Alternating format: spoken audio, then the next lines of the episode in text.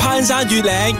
8FM 企業家，逢星期一至三咧，我哋都會喺企業家裏邊咧，就同大家一齊去探討下喺誒呢個生意上邊咧一啲誒、呃我覺得係一個好勵志嘅故事又好，好有啟發性嘅故事又好，睇下我哋嘅主角們咧點樣可以化腐朽為神奇呢件事情好重要啦，有咩冇難度嘅係咪先？係樣樣嘢都有難度噶啦。咁究竟你係咪真係可以喺呢啲 point 裏邊咧，你又可以揾到一個位令你自己鹹魚翻身？喂，其實呢樣嘢好重要。係啊，因為咧佢哋遇過嘅問題咧，可能都係你而家遇緊嘅問題。咁聽到嘅時候咧，或者就對你有幫助啦。咁我哋今日嘅呢一個主角咧，就係春陽茶室嘅執行長啦，由阿 Ken 啊。 8FM A F M 企業家今日嘅呢個主角咧，我覺得誒、呃尤其是我，我我覺得係我哋公司嘅關係咧，嗯，所以我哋好近啊。好近啊！佢第一次開鋪嘅時候咧，我哋就去仆住啦，然之後等住要買嚟飲噶係啦。啦，跟住之後你行過行開行埋食 lunch 嘅時候咧，即係順手都買一兩杯咯。我覺得呢樣嘢好難避免嘅，因為公司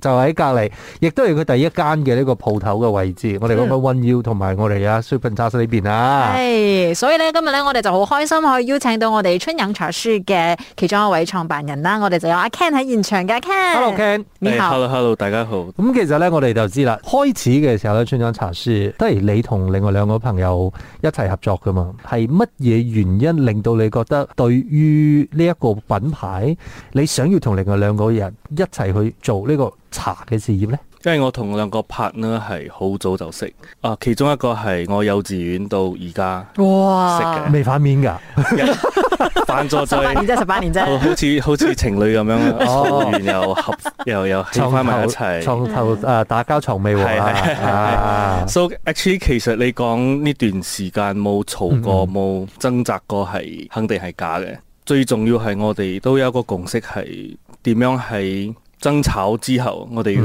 嗯嗯，喺翻埋一齊，我哋要握手，我哋要講，OK，我哋全部決定都係歸咎於嗯我哋嘅 business。So 嗯嗯 every decision made should falls back to the business。嗯我哋係一開始已經同大家講，我哋唔愛俾生意影響我哋嘅友情。嗯嗯嗯 because 咁難得嘅友情，我哋唔可以俾生活上一樣嘢去搞彎咗得，but。then 喂講係一件事，係做係另外一回事因為啦。咧你知話冇？是話，你講緊要做生意或者有投資呢件事嗯啦，大家都要出錢噶啦嘛，係咪先？嗯我都俾我講一次，你又俾咗咁多錢錢咯。一 get involved 嘅時候係 咪？Things get very ugly 啊！但係今 Yeah, 日 yeah, 我 yeah. 好奇佢想問嗰句咧，就係你其中一個係你幼稚園嗯識開始噶嘛？嗯嗯嗯即係另外一位咧，另外一位係我哋中學一齊識嘅，我全部都係讀書識啊嘅。啊！我哋都係同一間中學咧一啊齊踢波式嘅，其實當初點解你會覺得係呢個 brand 出眼茶樹？因為我本身都係一個好中意飲奶茶嘅人，就一日一杯奶茶咁你滯。睇唔出我呢，得個身形看不出 來。我覺得他就是那種什麼，不要給人家賺他的 錢，自己帶品牌來，係咪係咪？其實有少少咁樣嘅諗法，一開始 就哎誒做咩我日日俾人哋賺我嘅女嘅，係咯我辛苦血汗錢。嗯， But 有一個 moment 係我覺得，誒馬來西亞做咩冇嘢飲咗？我已經有啲閒咗。嗯誒、around twenty eighteen 嘅時候，我就諗，誒、why not 我哋開始睇下其他國家有咩新嘅嘢啊？I think around twenty eighteen 嘅 February，我哋睇到 h e r o n 陳建做 post 喺嗯 social media，而呢個春陽茶書嘅 brand，所以我哋一睇到嘅時候，actually 我哋係同一時間 share 俾 each other 嘅。哦咦呢個 brand 好靚啊！嗰時嗰陣時，我哋已經開始討論緊，誒、我哋愛攞咩 brand 入嚟。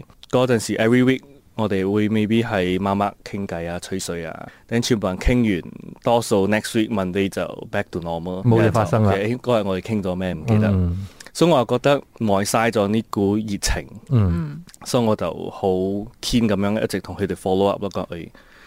其實一開始係幾個 friend 嘅，唔止兩個，嗯，但係唔係每一個都適合。真嗯係一齊合作，因為你都可以睇到，maybe 佢嘅 energy level 同你嘅 energy level 係 match 唔到嘅。即係你都要揀啦。啊，一定要揀，嗯因為就好似你揀你嘅老婆或者你老公咁樣、嗯嗯 b e c a u s e 未必就係一世咗。你又好啦，揀到兩個。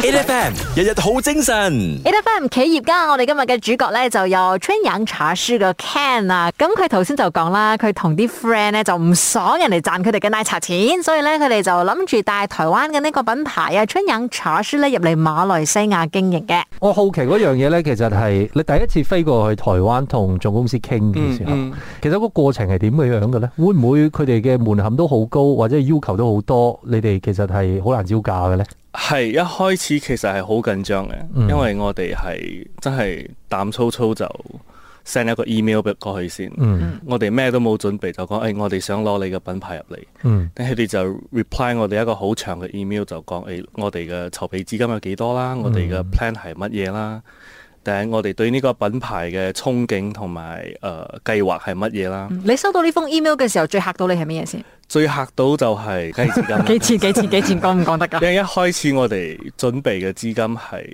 需要嘅少過一半，嗯我哋三個就籌備五百千馬幣，所以 end up actually 係需要 double 100萬，廿 one 嗯 million 呃一百萬。so 我哋都 stun 咗幾秒，頂我哋問大家：，誒、我哋邊度有女？嗯頂我哋又開始去再問下自己，誒係咪呢個真係你想做？係咪真係我哋想做嘅？嘢？就算你同朋友啊、屋企人借啊，借咗翻嚟要還嘅，唔係講你誒、哎借咗冇晒咗，誒抹下屎忽就走咗咁樣。嗯 so 我哋都同好多人傾咗啦。so after that 我哋都有幾個 shareholder 係入嚟，嗯佢哋係 buy 我哋嘅誒 proposal，我哋嘅 planning。嗯因為我哋嘅 planning 唔係單單想開一個奶茶店，嗯我哋係想 build 一個誒、呃 F&B group，but 佢需要好長嘅時間，但係我哋需要有一個 stepping stone 去踏入呢個 market，嗯因為就好似呢個 franchise 係我哋買咗一個 ticket 入呢個 game。但我哋愛點樣玩，我哋愛玩出咩火花，愛點樣去帶更多好玩嘅嘢入嚟 Malaysia。所以錢方面咧就暫時 set 多咗啦。不過真係飛到去台灣同人傾生意嘅時候，要帶個品牌翻嚟馬來西亞喎，會唔會都有啲難度、有啲挑戰呢？一陣翻嚟啦，我哋再繼續同阿 Ken 傾過。攀山越嶺，A F M 企業家塞車準備要翻工嘅路上咧，你可能都會講嘅。如果我真係有錢嘅話，我就自己創業啦，就唔使睇老細嘅呢個面色嘅。但係係咪真係準備咗一筆錢之後咧，就一切會順順利利咧？嗱，今日我哋嘅 A F M 企業家咧就要訪問啊春陽茶書嘅 Ken 啦。頭先佢就講話咧，終於佢哋就籌到一筆錢，準備飛過去台灣咧傾呢一單生意翻嚟㗎啦。不過挑戰都依然好多㗎。 ，A F M 日日好精神所以其實你同誒、呃台灣總公司傾嘅時候，其實同一個時間，我覺得都有好多人可能都 approach 過嘅。嗯嗯。咁但係點解會係你三個啊錯過可以脱穎而出咧？其實我哋收到嗰個消息嘅時候都係好 surprise 嘅。嗯我哋一開始係打定輸數，翻去做工，嗯，又繼續飲奶茶。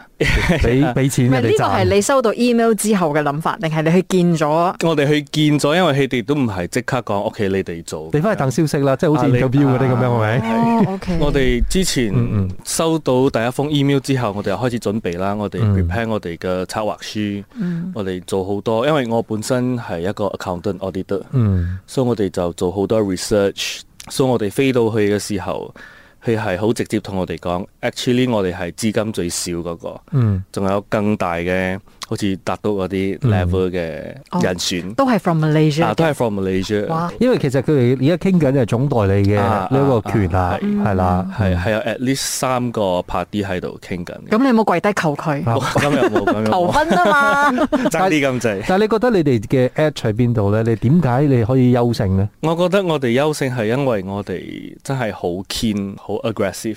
嗯我哋就真係同佢哋講，我哋係非呢個品牌唔做。嗯但我哋都講，我哋可以比其他人付出更多嘅就係 effort 同埋時間。嗯嗯，錢我哋係唔多，不過我哋有嘅係時間，我哋後生，我哋可以燃燒生命去做呢樣嘢。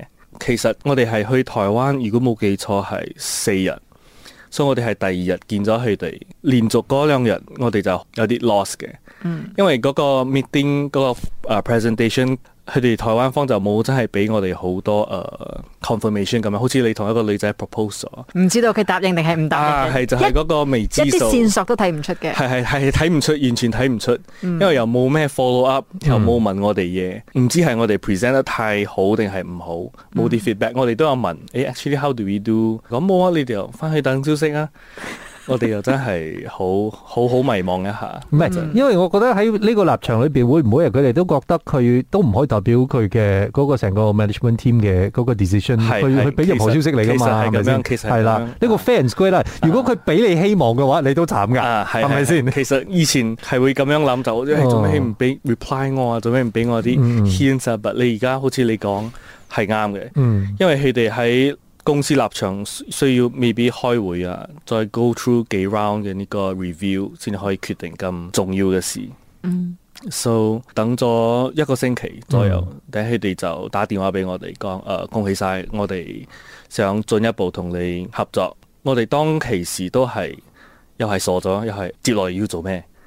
因為我哋都係三個咩都唔識嘅。佢一三個一隻 roller coaster 咁又樣。 actually 我哋好多時候都係三個坐喺嗰度 roller coaster，and 嗯 then what's next？嗯我哋一開始攞到 reply 嘅時候，第二日起身就 text each other 喺 WhatsApp 你今日去做咩？嗯我哋去準備啲咩？ 其實好多嘢都係好亂，好亂。不過呢個就係一個好好嘅 journey 啦，因為至係係少你人生你估唔到嘅嘢發生咗啊嘛。嗯嗯。攀山越嶺，8FM 企業家。做生意真係唔係好似玩揸揸照咁噶，佢有好多嘅難題啦，每一關都唔容易，但係你都唯有係咬緊牙根咧就闖過去啦。所以今日我哋嘅 A F M 企業家咧呢位主角啊，春陽茶書嘅執行長啊 Ken，當初咧佢將呢一個品牌咧喺台灣帶過嚟馬來西亞咧開第一間店嘅時候，真係非常之唔容易嘅。不過到而家為止，已經係喺全馬有十五間分行咁嗯多啦。 8FM 我哋咁樣睇翻啦，其實第一間開嘅時候，你覺得最大嘅挑戰係咩？之前我哋同 One u d a m a 傾嘅時候，因為我哋冇經驗啦嗯， ，so 都係傾咗好耐。誒、你話傾咗好耐啦嘛，咁嗰個挑戰係乜嘢？挑戰就係租金方面啦，梗係、哦 because shopping mall 嘅租金係好貴，所以你就不斷喺度揀鋪啦咁。係冇咩鋪可以揀，佢係俾我哋幾個當其時唔係好好嘅位置。哦，OK，我哋誒呃而家灣澳大媽鋪頭嘅位置，以前係化妝品牌嘅。冇錯，等我問翻啲前輩都講，嗰、個鋪頭以前一直換㗎，一直換手啊，你唔好開啦。講好、多呢啲咁嘅。但係呃我覺得我我哋而家反而係覺得嗰個位其實好搏面 n 嘅喎，因為你一定會行過嘅係喎，啊，係係，因係啊，為我本身由細到大，其實我都係喺 One U 長大，我都係陪我媽去 shopping，幫佢拎 back，嗯，very good，誒後生仔嚟嘅。後生仔幫佢拎 back。So actually 我對 One U 係幾熟下，嗯 so 我就同我 partner 講，我對 One U 係好有信心。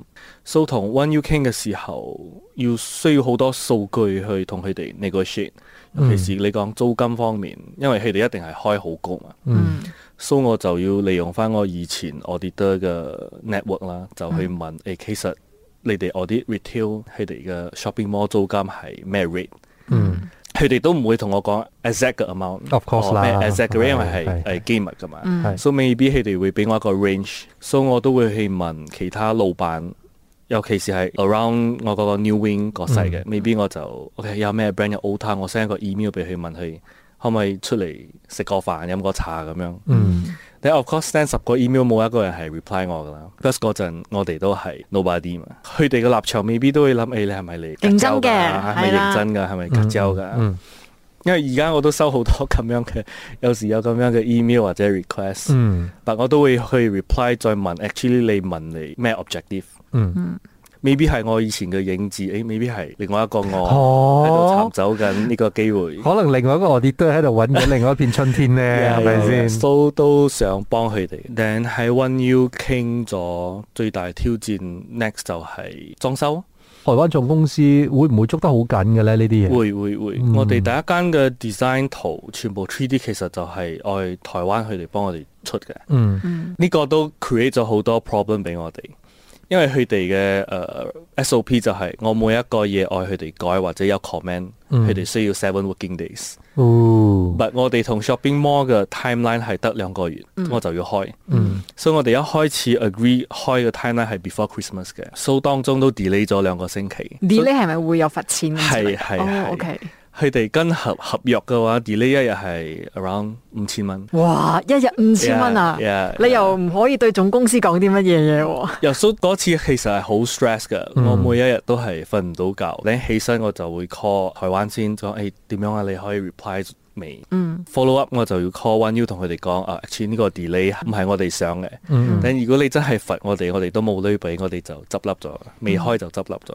嗱，不過事實證明啊，越開越多啦，吓、 呢件係一件好事啦，當時都其實好多謝灣澳淡啊，誒、嗯嘅 management 好體諒我哋，佢都係講誒，我睇你哋後生仔創業好辛苦，我俾你一個機會，我唔罰你哋女。哦呀我哋真 so sweet 係爭啲跪低咁滯嘅，因為如果兩個星期罰起嚟都幾萬蚊嘅。